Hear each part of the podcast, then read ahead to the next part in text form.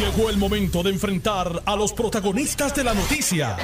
Esto es el podcast de En Caliente con Carmen Jovet. Buenas tardes y muchísimas gracias por recibirme en sus hogares, en sus automóviles, en las oficinas, donde quiera que se encuentren. Les acompañamos hasta las 4 de la tarde. Este es un programa de análisis. Es un programa donde escuchamos diversas opiniones. Es un programa de entrevistas y un programa de reportajes y noticias cada cada media hora. Estamos en vivo, el programa es para ustedes. Están pasando muchísimas cosas en Puerto Rico eh, y están pasando muchísimas cosas en los Estados Unidos. Me acompaña en la tarde de hoy el expresidente del Senado, líder del Partido Demócrata en Puerto Rico y en los Estados Unidos, Kenneth McClintock Hernández. Saludos, Kenneth. Un placer estar nuevamente contigo. Estaba escuchando a Dávila Colón, amigo, eh, muy querido, junto con sus junto con sus panelistas, hablando de lo que está pasando eh, dentro del seno del Partido Republicano, las huestes trompistas, eh, que a él no se le ha aprobado nada porque no le han celebrado un juicio, pero que él sigue moviendo sus fichas para que la gente que les conviene a él, pues lo respalde el electorado, que pincharon a Lee y la dejaron pintada en la pared. Yo no, no soy republicana ni, ni soy demócrata, soy repúcrata.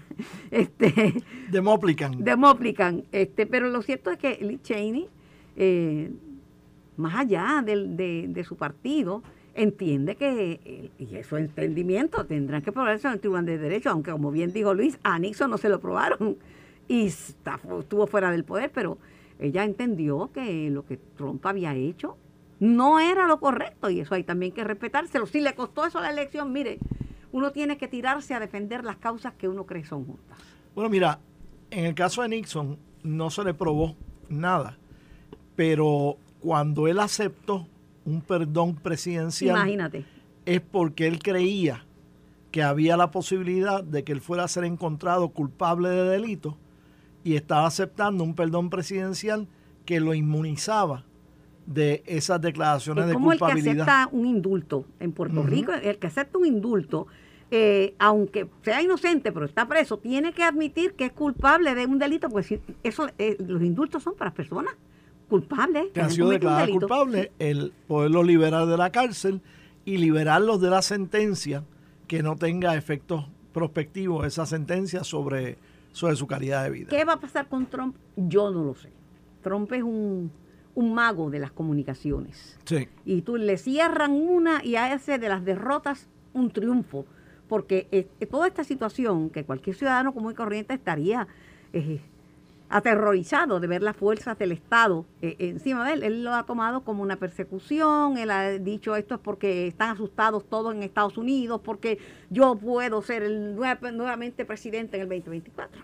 Bueno, yo creo que eh, con lo que ha salido en la en, el, en la en los supinas que se le impusieron y, y, la entrada a su hogar. Que él pidió que lo hicieran público, pero eran públicos. Sí, sí.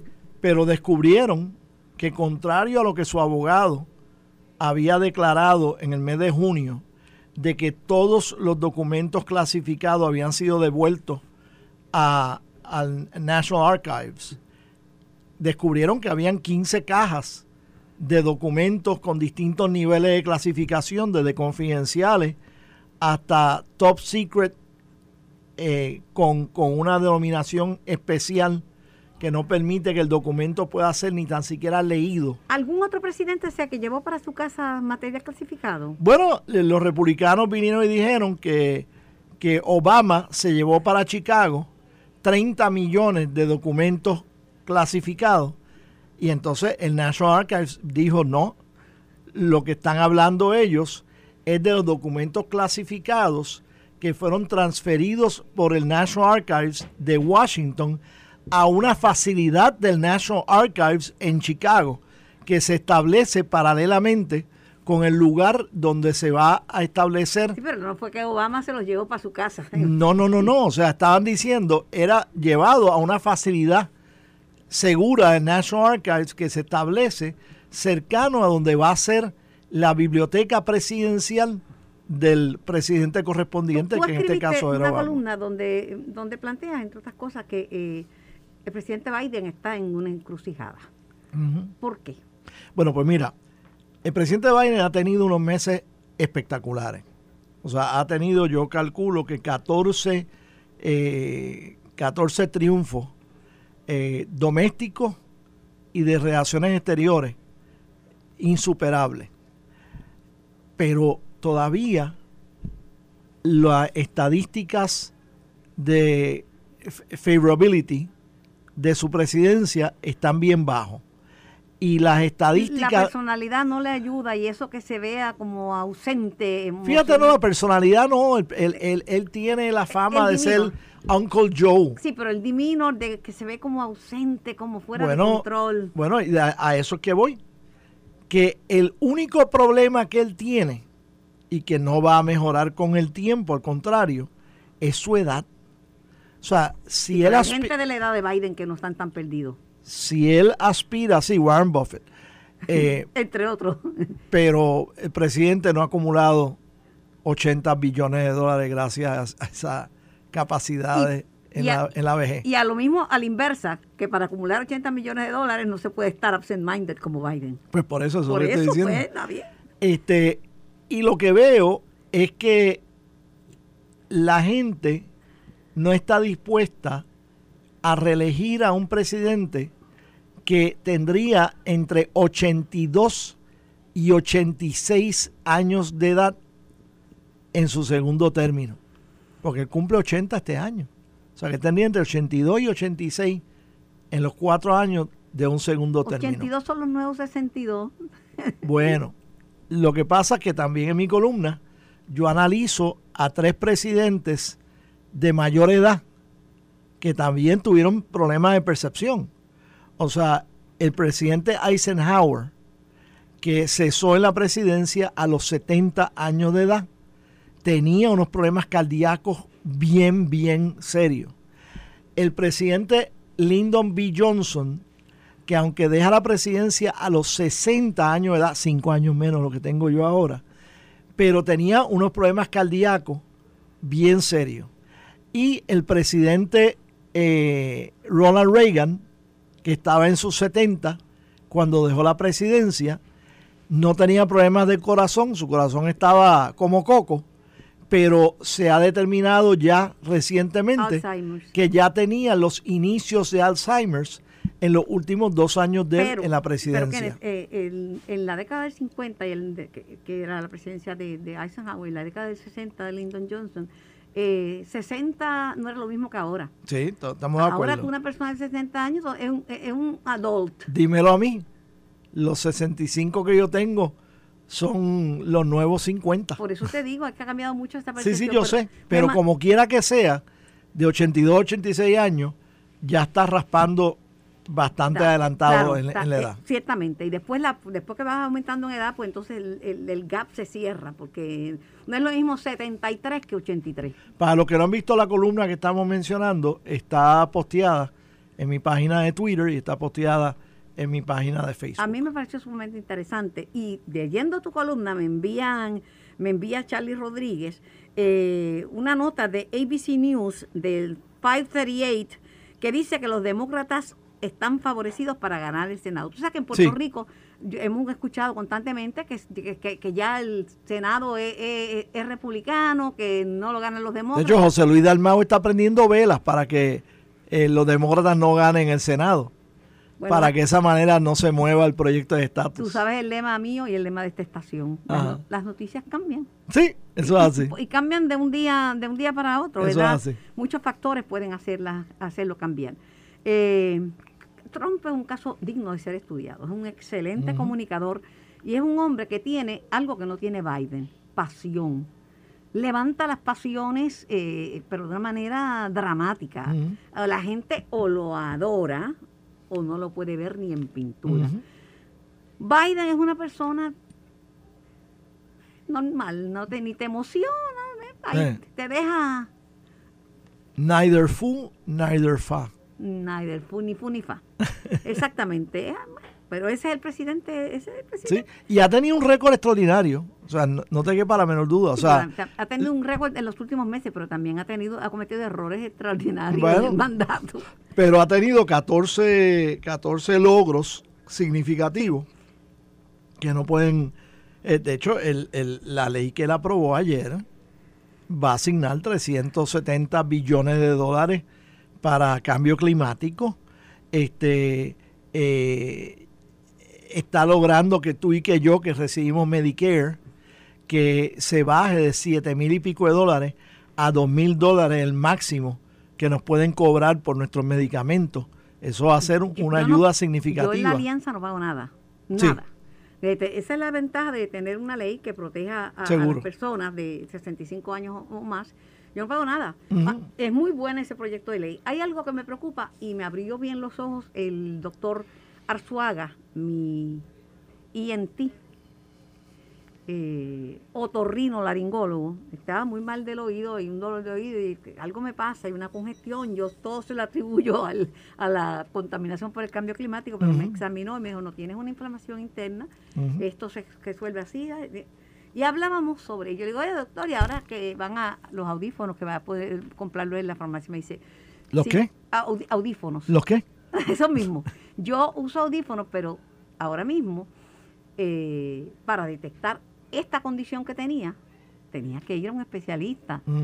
Eh, sí, yo uso espejuelos, pero obviamente cuando me compro los espejuelos, me hacen un estudio del campo visual, Sí. un estudio de glaucoma. Si yo voy a la farmacia, don- porque son baratos y cojo unos espejuelos que me los venden, no es lo mismo. Sí, sí, sí. porque, sí. ¿verdad? Para algunas personas Sí, será... para eso están los oftalmólogos y los... y además, ¿quién, es como tener un carro sin servicio. ¿Quién Sí. te va a ajustar el audífono cuando se desajusta? Cuando se desajusta la consola que da un feedback. Sí. Imagínate eso en el, en el audífono. Al- alguien lo tiene que ajustar. Eso así. Eh, y el examen, nada sustituye al examen. Mira, yo ayer estaba, pero ah, con, con, con ese dolor tan grande y trabajando, ahora me siento mucho mejor. Mira, zapatero a su zapato. Fui y me dijo, lo que tiene es esto, esto, esto, esto, y para esto voy a usar esto, y lo otro, y lo otro, y me miró y me midió, y ve- déjame ver si tienes algún problema en el tímpano. No, pa- no me colgué en la prueba, pasé. Tienes la pérdida de audición, que lo sabemos de hace tiempo, porque vengo de un papá con pérdida de audición, sordo, y una madre con problemas de audición. Pues he- heredé eso, porque eran pobres, heredé Sí. pero mira, nada lo sustituye. Estoy preocupada con una noticia. Ya Luis Raúl Torres quiere que le devuelvan los mitas, porque dice que erró la jueza presidenta mm, del Tribunal Supremo, Maite Oronoz, erró el amigo y ex compañero Ferdinand Mercado, y erró de Mundo que estaba eh, eh, bregando con los temas de la redistribución electoral. Dice que el país es no.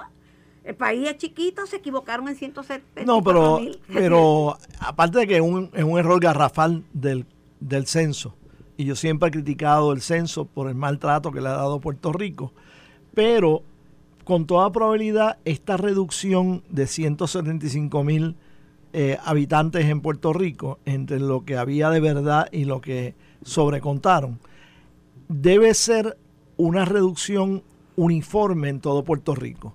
Y si eso es así, lo que es igual no es ventaja. Y por tal razón, pues el trabajo que hicieron la jueza presidenta Edmundo y Ferdinand Mercado debe sostenerse su Y no le van a dar atrás, no le van a dar marcha atrás. No, no, no. Eso no le van a dar marcha atrás. No. Lo del censo, mira, el problema del censo, y yo hablé con gente que estaba contratada para trabajar en Puerto Rico, es que no le dieron al, al censo la oportunidad de censar. La gente no abre la puerta. La gente no contesta el documento. La gente, porque dice, adiós, y si yo pongo todo esto y lo Sí, usa se hacen estimados, se hacen estimados. Seguro, para perseguirme. Entonces, la campaña mediática fue pobre fue hecha en Estados Unidos y no para esta población, que, era decirle no tengas miedo, esto es por ti, esto no te, van- te van a perseguir, abre las puertas. Eso es así. Y eh, pues, pues, pero por eso, pero equivo- la demografía del país hay que tenerla bien clara. Sí. Y este es un país que tiene unos datos demográficos que, que verdaderamente asustan. Por ejemplo, de 65 años para arriba hay mucha gente, Sí. pero bebés que nacen. Pocos, pocos, No están naciendo. no están naciendo. Y la cantidad de parejas que están teniendo solamente un hijo, ya esa época de los familiones de dos, tres, cuatro, cinco, seis hijos, ya no se ven Como tan los- frecuentemente. como los míos, que son Sí, muchos. Sí. He escuchado muchos comentarios, estaba loca por escuchar el tuyo. Yo, yo no- para mí la privatización no es un dogma de fe. Hay empresas privadas que trabajan fatal, que son una porquería, y hay empresas privadas que son precisas como un reloj suizo. Eh, hay cosas que se privatizan y funcionan mejor que en manos del gobierno y otras cosas no. Pero eh, he escuchado muchas críticas ah, y voy a hablar con Fermín Fontanes de las alianzas público-privadas cuando termine mi diálogo contigo, que están diciendo que la privatización de, los puertos, del puerto de San Juan, principalmente de los muelles turísticos, es una admisión crasa del gobierno de que es incapaz de darle mantenimiento y de supervisarlo. Bueno, yo creo que está claro que la autoridad de los puertos, por décadas, ha tenido la defecio ese del, del terminal panamericano, que eso es horrible. O sea, tú sales de haberte montado un crucero en, Florida, en las islas del Caribe y eso. Aún las islitas que no tienen buenos, terminales y que te bajan en botecitos y cuánta cosa hay, te tratan mejor que cuando llegas a San Juan al terminal panamericano que una bola de moho. Y que lo que es un adefesio. Es indescriptible. Y gobiernos PNP, gobiernos populares, autoridades de los puertos en todos esos casos, nunca han podido hacer nada, no tenían el capital para hacer algo.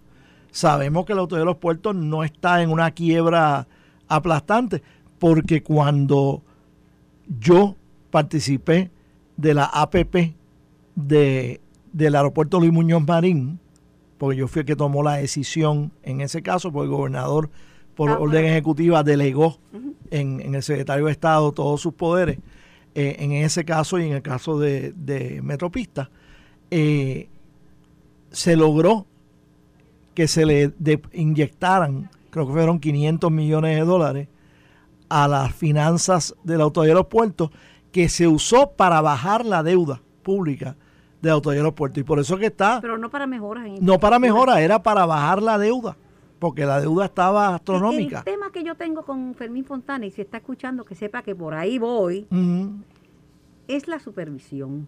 El gobierno tiene una responsabilidad muy grande, moral y fiduciaria, de supervisar esta operación, no entregarla y hacerse el loco y mirar para el... Después de la experiencia con Luma, que yo creo que Luma está haciendo mejor trabajo que lo que se proyecta, Serás eh, tú el único, porque aquí en Puerto Rico todo lo malo es de Luma. Es que yo no me dejo llevar por lo que otros piensan, yo me dejo llevar por mis propios análisis.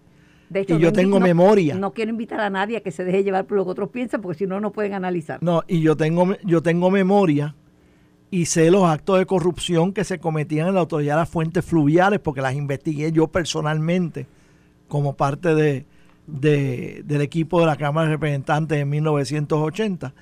Este, lo que había en Puerto Rico era una porquería de sistema eléctrico. Tenía empleados buenos que hacían lo mejor que les permitían hacer, pero había una estructura corrupta. Había un cartel de petróleo. Hay. Hay, hay un cartel de petróleo que nadie ha querido investigar totalmente, que hasta los federales no han querido investigar totalmente, no, no entiendo por qué.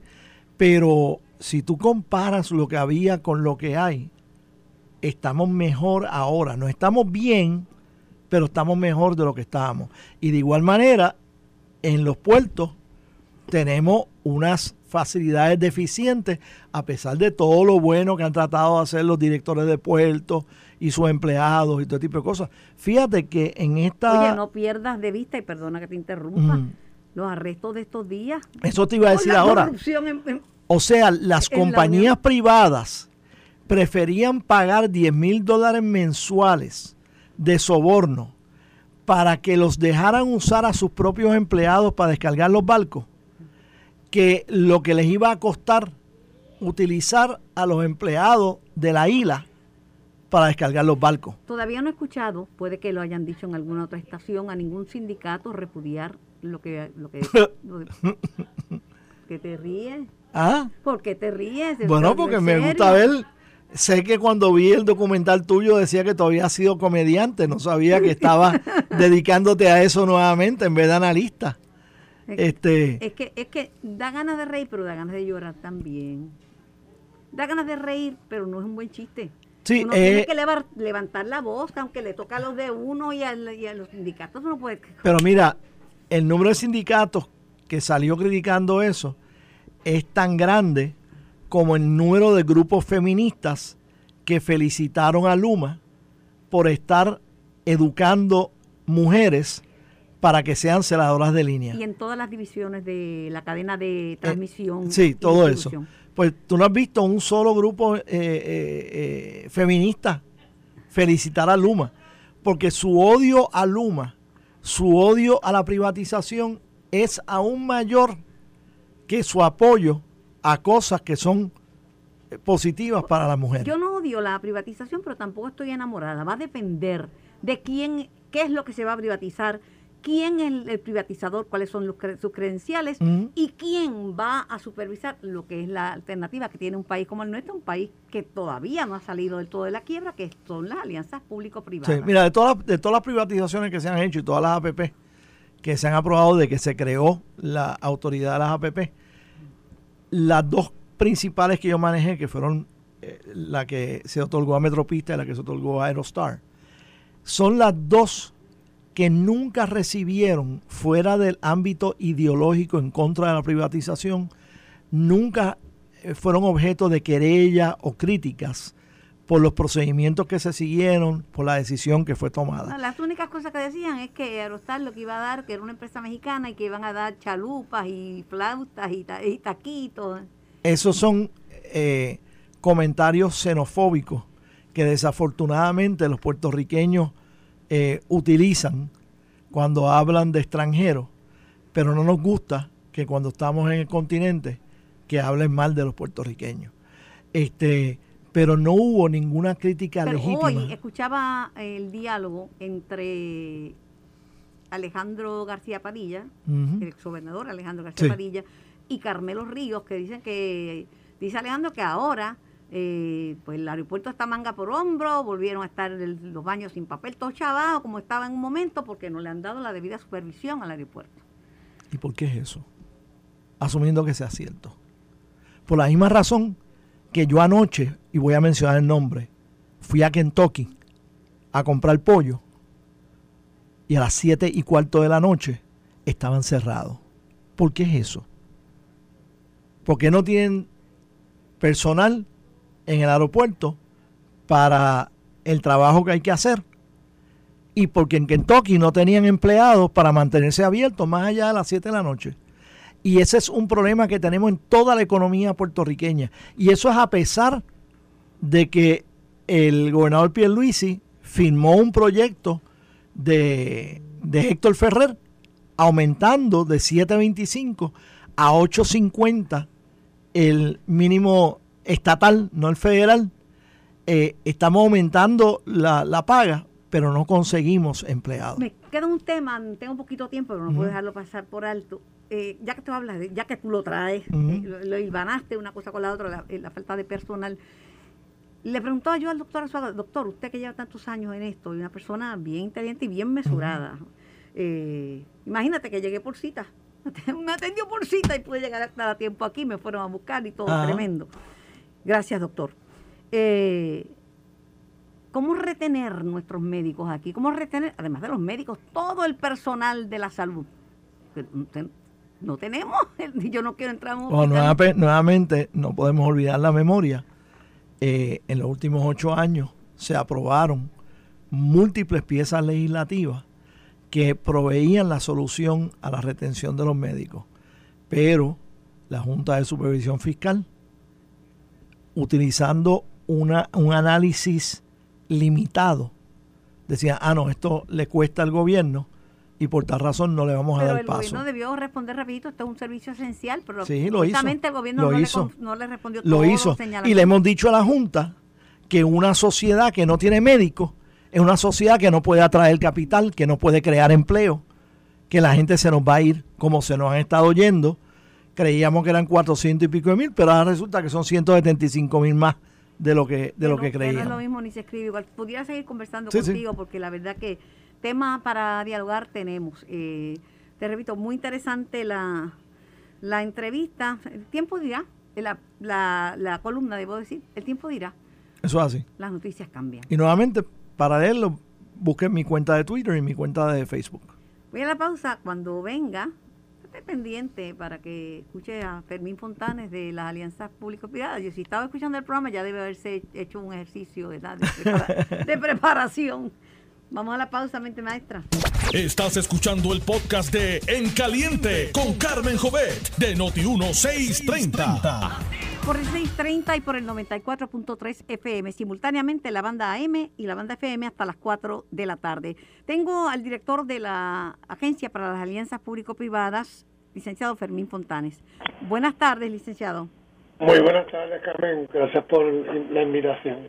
Y saludos a todos que nos escuchan. Bueno, le decía a Kenneth McClinto que, me, que le antecedió, eh, que yo no, las alianzas y la privatización para mí no son un, un acto de fe, no es que crea o no crea, va a depender de la alianza, va a depender del propósito, de las condiciones, ¿verdad? Pero, y hay cosas que no se deben privatizar. Hay cosas que funcionan mejor en manos de la empresa privada, pero hay cosas que no funcionan bien en manos de la empresa privada. Imagínense privatizar los tribunales. Pero bueno, la pregunta, el comentario que he escuchado de alguna gente del sector turístico es que al crear esta alianza público-privada, el gobierno ha admitido su incapacidad para fiscalizar y para darle mantenimiento y para mejorar nuestros muelles.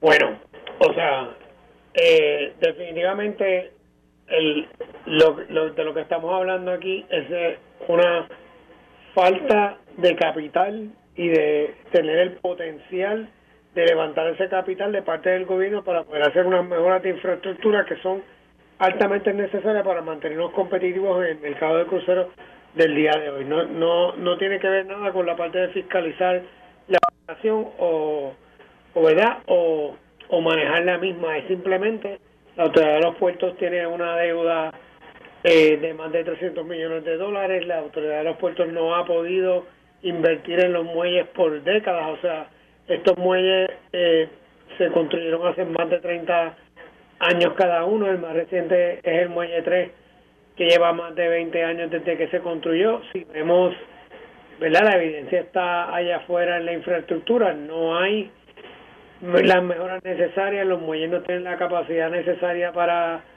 eh, manejar la flota nueva de cruceros que viene y algunos de los mismos cruceros que, que ya hoy día no, no, no pueden ¿verdad? atracar en esas facilidades. O sea que aquí estamos hablando de un privado que viene a hacer una inversión que en total va, van a ser más de cuatro ¿Por qué, ¿Por qué no hubo competencia? ¿Por qué no compitieron para esa para esa privatización, para esa alianza que por 30 años, otras empresas que no fueran Global Ports Holding?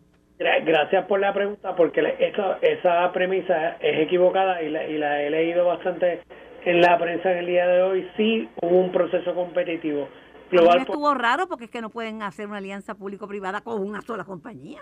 Global Ports Holding presentó una propuesta no solicitada, se evaluó la misma y se abrió un proceso competitivo donde participaron inicialmente cinco compañías, de esas cinco compañías se redujo a tres y finalmente, y este proceso duró años, Carmen, o sea, nosotros comenzamos en el, en el 2018 eh, y obviamente pues con la pandemia se atrasó, pero eh, hubo tres consorcios que compitieron. Al final, cuando llegó la propuesta, llegó solamente una propuesta.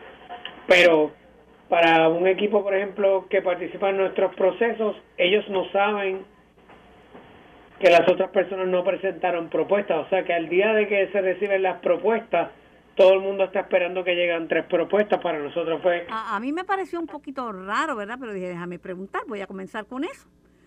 Sí, sí, o sea que al final, de hecho, aún cuando nosotros recibimos la propuesta, antes de que ellos sean seleccionados como un proponente preferido, nosotros negociamos, ellos no saben que nosotros no habíamos recibido otra propuesta, o sea que en, en verdad esa tensión competitiva se mantiene en esa parte de la negociación y después cuando ellos son seleccionados entonces es que ellos se enteran que no había otra propuesta, o sea que sí se mantuvo esa atención competitiva durante todo ese tiempo. Eso fue en el 2019, ya después de que ellos se enteran. Otra crítica, eh, licenciado Fontanes, hablo con el director de la Agencia para las Alianzas Público-Privadas, licenciado Fermín Fontanes, y, y, se lo hacen con relación a Luma, que reconozco, reconozco que se le imputan muchas cosas a Luma que no son de la responsabilidad de Luma, sino son cosas de la Autoridad de Energía Eléctrica, pero la gente como que no entiende muy bien y como la factura viene de Luma, pues piensa que Luma es la Autoridad de Energía Eléctrica. Pero bueno,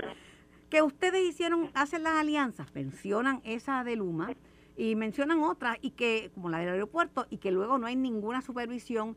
Y decía Alejandro García Padilla que en vez de libre empresa se convierte en empresas que están en Puerto Rico por la libre, haciendo lo que les vienen ganas, sin importarle la calidad del, servicio.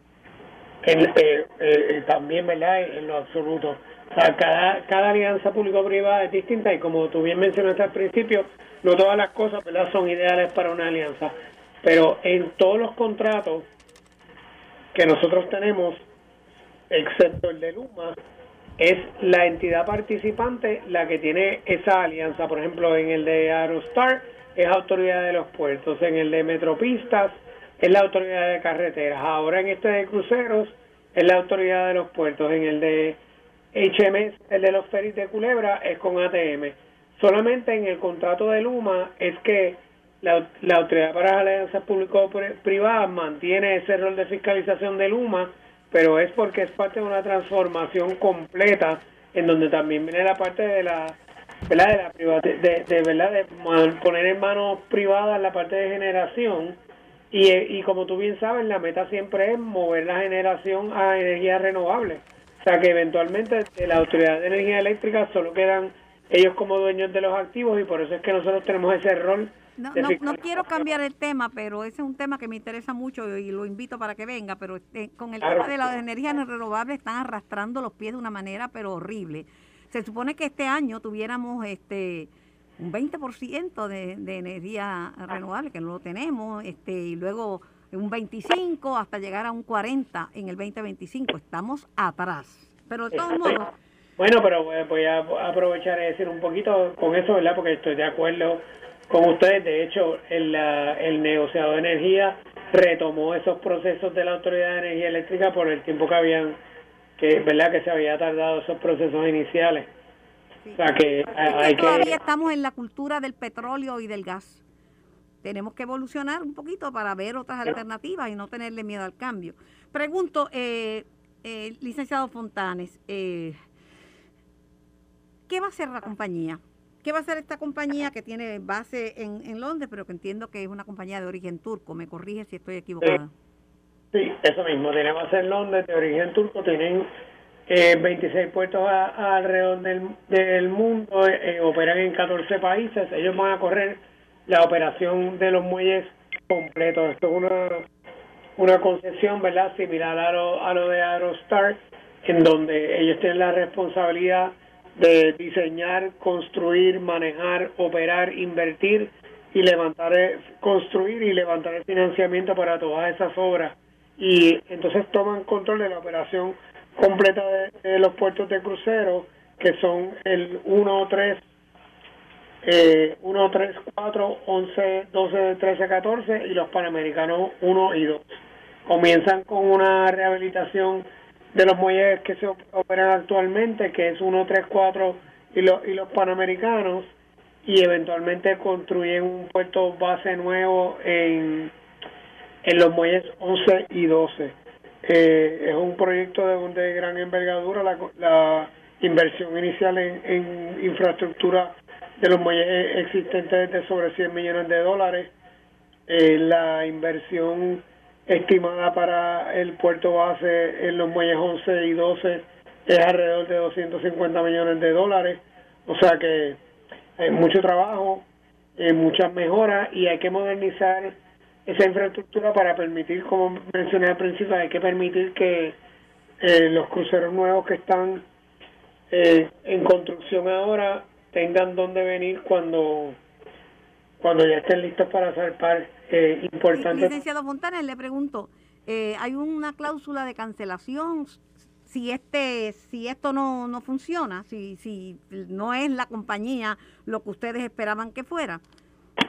Bueno, como siempre, todos los contratos, ¿verdad? Tienen las cláusulas de terminación si hay ciertos incumplimientos y si no se logran las metas. O sea que no, no hablamos nunca de cancelar por cancelar, ¿verdad? Si hay incumplimientos de que no se logran eh, las metas, no se logra levantar el dinero, no se hacen las obras de construcción, pues pudiéramos llegar a, eso, pero definitivamente nosotros no entramos en contratos pensando que se van a cancelar. en la, Asamblea, bueno, ustedes no, pero la Asamblea Legislativa, la Cámara tiene un, tiene un compromiso, eh, más que un compromiso, tiene una agenda de que, que cancelen el contrato de, de Luma. Lo dice y lo pide a viva voz el representante Luis Raúl Torres todos los días en sus diferentes eh, plataformas y, y las críticas son, bueno, protestas de respaldando a Torres y pidiendo que cancelen el contrato de Luma. Bueno, eh, ¿verdad? El, representante tiene todo el derecho a, fiscalizar y a, seguir con, con, sus labores. Nosotros entendemos que la transformación del sistema eléctrico es esencial y los cambios son duros, los cambios son difíciles.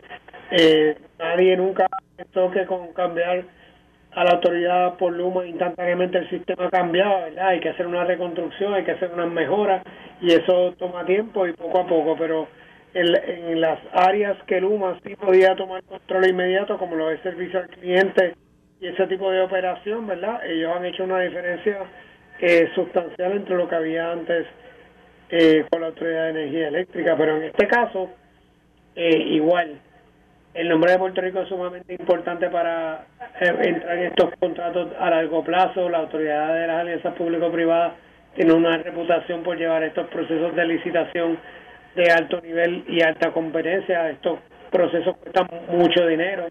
En el caso de Luma, ellos gastaron más de 15 millones de dólares solamente en la propuesta. En este caso, gastaron alrededor de eh, 10 millones de dólares también el equipo de Global, o sea, son procesos altamente competitivos, altamente complejos y con mucho respeto, así que eh, esas entidades que están en los mercados allá afuera mirando para invertir en Puerto Rico les importa, ¿verdad? Y hay un valor en el, en el riesgo político eh, de ese tipo de, de, interferencia o intervención en los contratos, así que nosotros eh, tenemos que manejar esas expectativas en nuestros procesos y, y esas palabras siempre tienen un costo.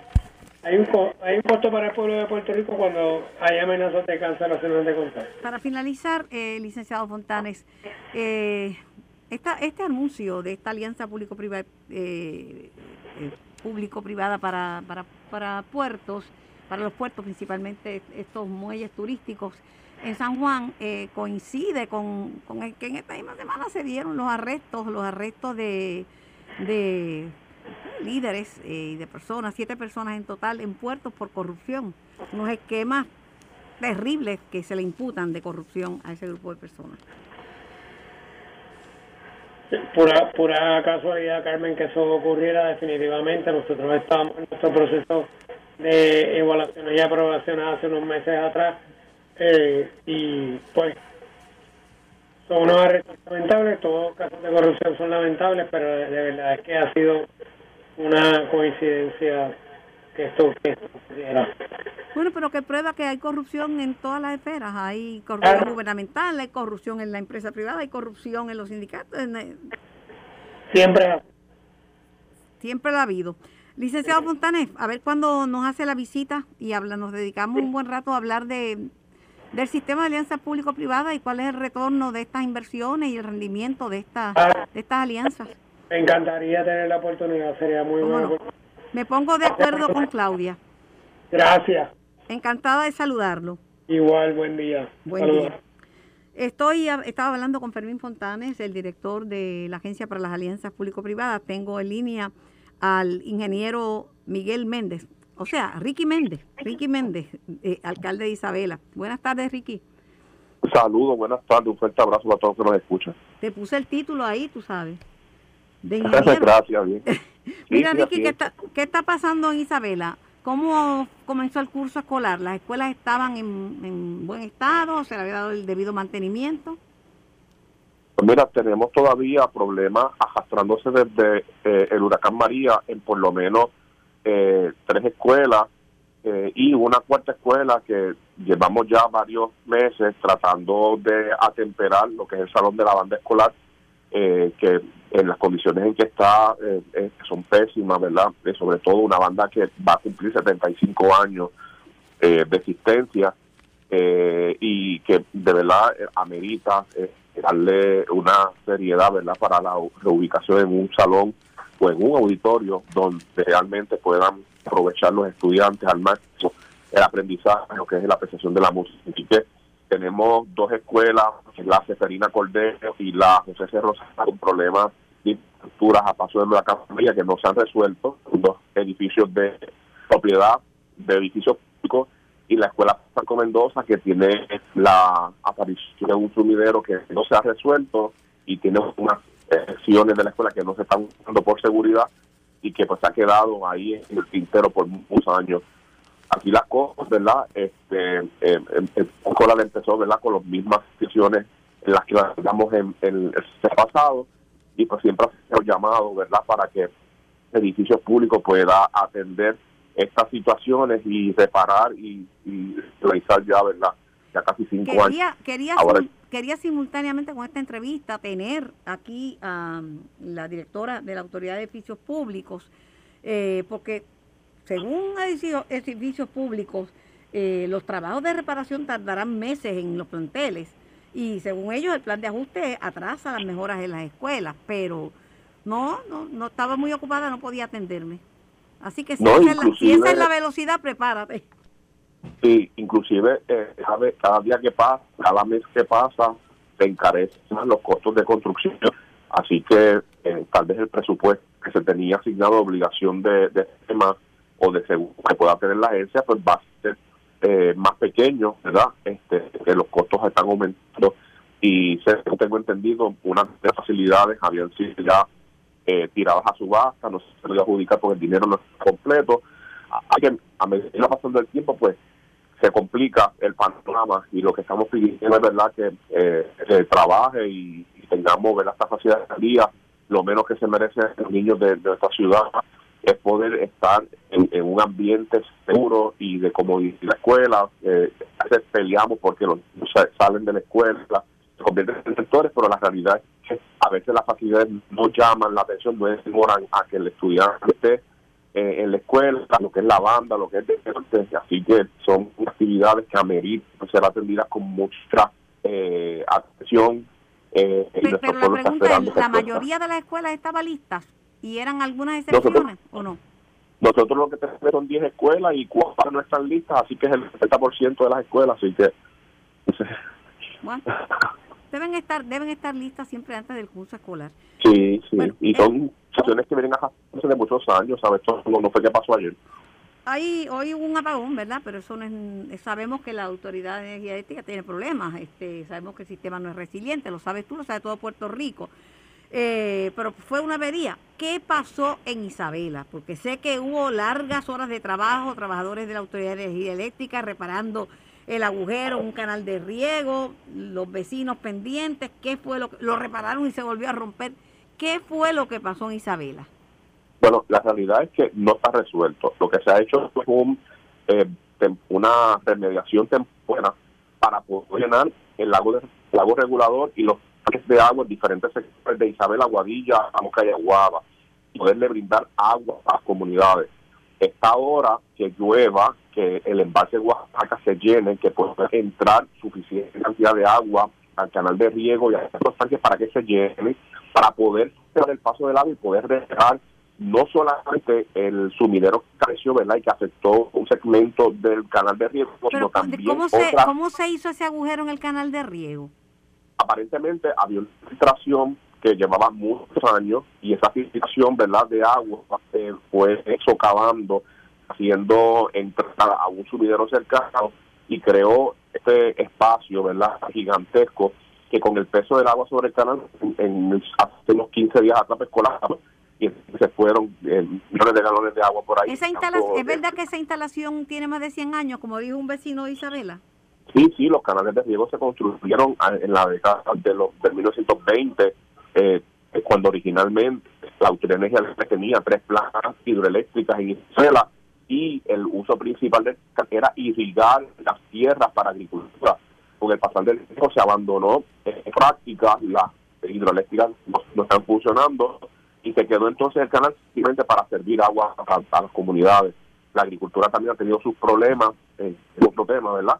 Eh, pero básicamente sí. Pregunto, al día de hoy, eh, ¿hay agua y hay luz en Isabela?